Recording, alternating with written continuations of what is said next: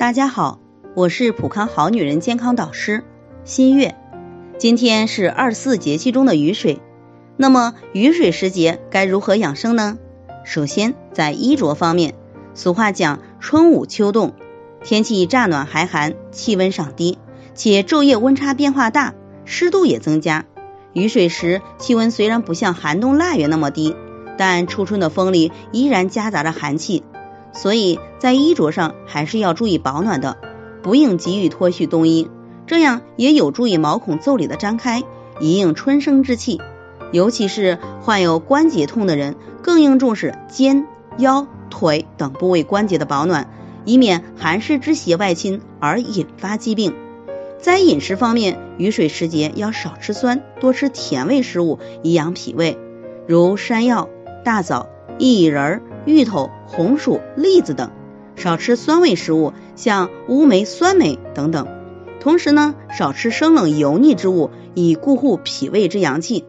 还应适当的多喝粥，也是很养脾胃的。在情志方面，雨水时节天气变化不定，很容易引起人的情绪波动，使人出现精神抑郁、忧思不断等表现，对健康会造成很大的影响，尤其是对一些慢性疾病。如高血压、心脏病、哮喘患者更是不利，应尽量调整心态。肝呢，它喜顺畅而恶抑郁，只有保持心平气和的状态，才能使肝气平稳，脾胃才能得以安宁。如果自己调节不过来，可以喝玫瑰牡丹地屈泰茶疏肝解郁。另外，可以进行施接气灸，可生阳护肝，防范感冒、流行性传染性疾病、风湿病。和心脑血管疾病等等，可选用大椎、肺腧、肝腧、神阙、气海、足三里等穴位。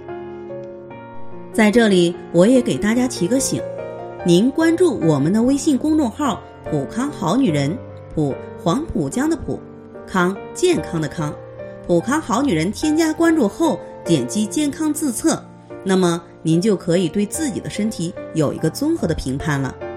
健康老师会针对您的情况做一个系统的分析，然后给您指导意见。